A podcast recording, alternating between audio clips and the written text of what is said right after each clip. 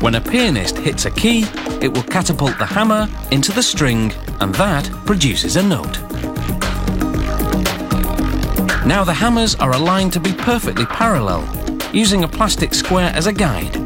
This is called squaring it up.